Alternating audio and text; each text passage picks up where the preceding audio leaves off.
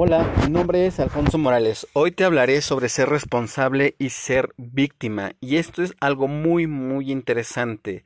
Y voy a platicar de mis experiencias sobre cómo es que yo llegué a ser responsable dejando el papel de víctima. Primero, quiero explicarte, cuando tú vives en el papel de víctima, siempre estás buscando que la persona te dé una recompensa o las personas. Cuando tú estás en el papel de víctima, también puedes ser una persona tóxica que está dañando a otras por el simple hecho de no ser feliz, no ser auténtico y no aceptarte. Y también voy a hablar sobre la importancia de la responsabilidad. Te voy a explicar. Cuando eres víctima, tú siempre buscas una, un beneficio secreto o una recompensa secreta. La pregunta es, ¿sabes cuándo te has comportado como víctima? Te voy a explicar. Cuando eres víctima, por ejemplo, culpas a todo el mundo de lo que te pasa. Tú llegas tarde a tu trabajo porque hay demasiado tráfico, llegas tarde a tu trabajo porque el metro se descompuso, llegas tarde a tu trabajo porque el tráfico estaba insoportable y los tránsitos no hacían su trabajo como deberían hacerlo. En tu trabajo no te va bien porque tu jefe te tiene mala voluntad, porque te tienen envidia y porque no soportan que tú seas mejor que otros.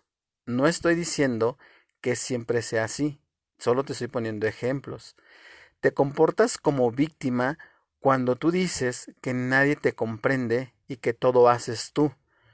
Cuando tú dices que en la relación das el 100% y la otra persona de la relación no da nada, no pone nada de su parte, eso es actuar como víctima.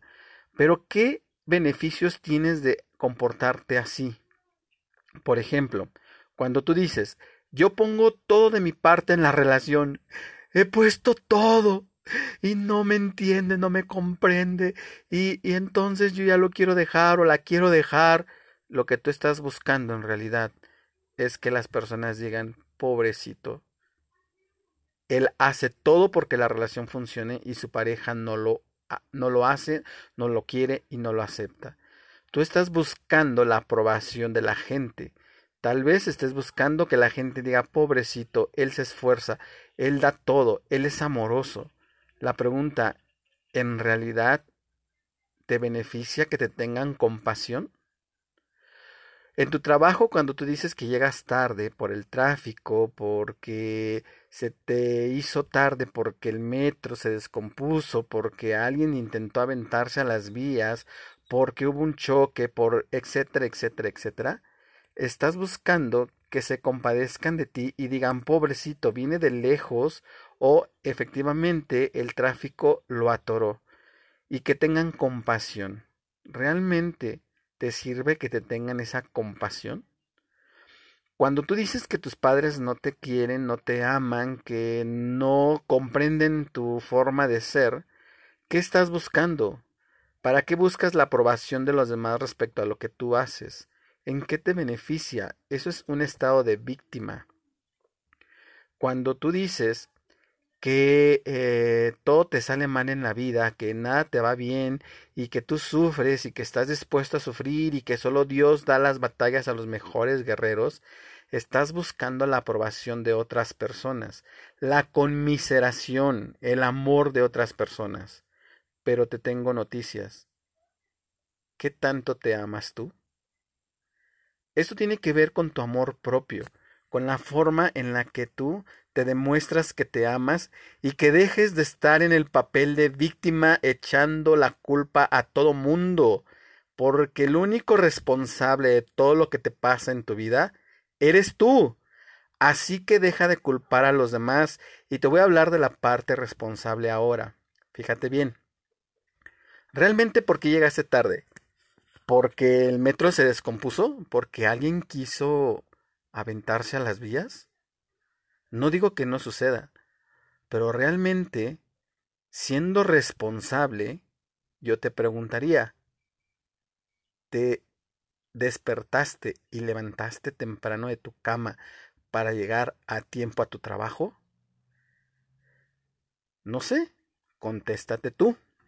El único que se puede engañar a sí mismo y que es la peor tontería eres tú.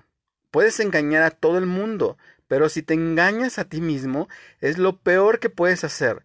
Sin embargo, en el lado responsable no te puedes engañar, porque sabes que en la noche anterior te desvelaste, tal vez fuiste al cine, tal vez fuiste a un antro, no sé qué hiciste la noche anterior. Pero realmente la culpa no la tuvo el metro, realmente no la tuvo el semáforo, ni siquiera los tránsitos que dices tú no hacen bien su trabajo. En el lado responsable de lo que es tu relación con tu pareja y tú dices que pones el 100% de ti, yo tengo una pregunta para ti. ¿A qué le dices el 100% de la relación? ¿Solo quieres ser escuchado? ¿Solo quieres que tu pareja te escuche a ti y escuche todo lo que te pasó en el día y cuando tu pareja quiere hablar de lo que a él le sucede, tú cambias el tema o quieres ser el centro de atención en esa relación? Siendo responsable, ¿qué has hecho tú para que la relación no funcione? ¿Qué le has hecho tú a tu pareja para que la relación no funcione? No te engañes y analízate de la forma responsable y pregúntate, ¿por qué la relación no funciona? ¿Qué tengo que ver yo? ¿Qué he hecho yo para que esto no esté funcionando? Y deja de culpar a tu pareja. Si la relación no está funcionando es de dos, no nada más es de uno. No lo culpes y busca tu lado responsable. Y sé que podrás ahorita estar enojado y decirme, no, tú no comprendes, no sabes todo lo que he hecho para que la relación funcione.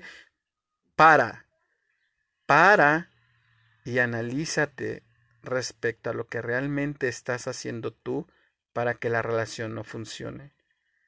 No te sigas engañando a ti mismo.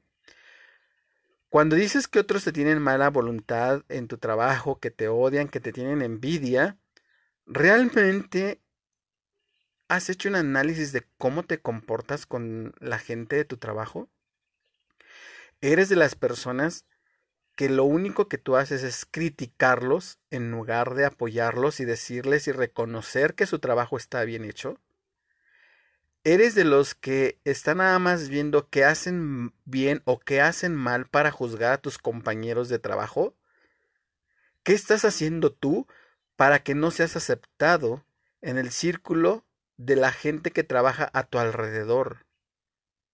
En verdad, ser responsable y al ser responsable empezarás a amarte.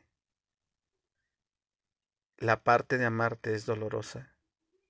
Yo viví muchos años en el papel de víctima y te voy a platicar mi experiencia.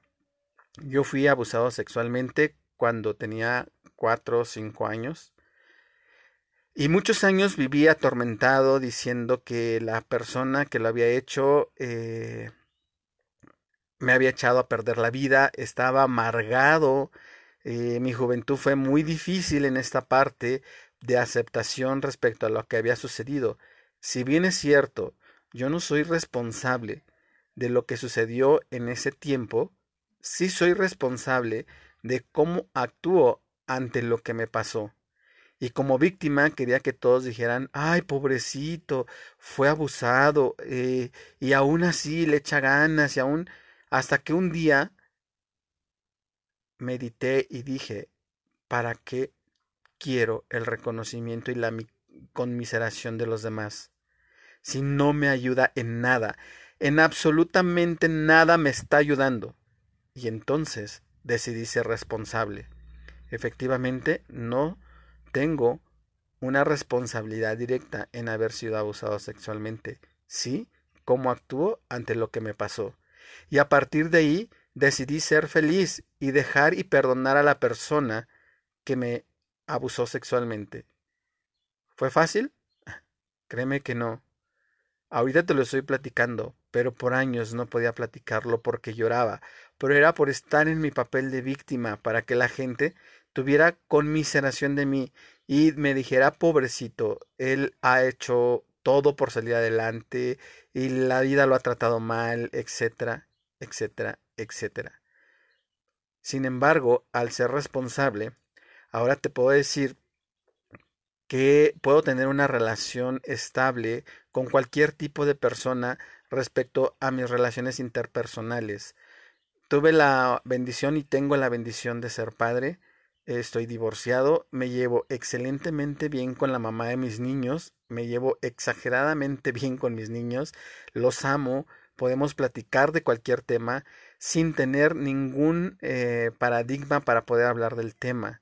Y quiero decirte que vivir en la parte responsable te ayuda a progresar. Ahora, cuando tengo la oportunidad de platicar con personas, siempre veo mi lado responsable. ¿Qué hice yo para generar cierta situación en la relación? ¿Y qué beneficio puedo y tengo de ello? Si no tengo ningún beneficio y no le aporto ningún beneficio a la persona, entonces algo está sucediendo de mi parte para que esto no llegue a lograr un impacto en la vida de las dos personas o de las personas que están a mi alrededor. Te invito a que seas responsable, que vivas del lado responsable, deja tu lado víctima. Cuéntame cómo te va en la semana siendo responsable. Mándame un mensaje, escríbeme y dime en qué momento has decidido ser responsable. Y quiero decirte mi experiencia, vivir en la parte de víctima te va a llevar al dolor, al sufrimiento y a la soledad. Vivir del lado responsable al principio te dará dolor y llorarás. Sin embargo, encontrarás la libertad y el gozo de poder ser alegre y auténtico en tu vida. Créeme que ser auténtico es algo importante. Y mírate al espejo y verás que si estás en la parte víctima, muchas veces tus ojos están tristes, aunque tú digas que eres feliz. Yo lo viví por años. Y en verdad, créeme que ser responsable te va a abrir inmensidades de puertas, de bendiciones y de relaciones sanas. Así que deja de culpar a los demás, deja de vivir en ser víctima y vuélvete responsable. En el siguiente eh, episodio te hablaré de cómo amarte, cómo empezar a hacer ejercicios para que te ames, para que recuperes tu confianza, tu dignidad y puedas llegar a tener relaciones estables.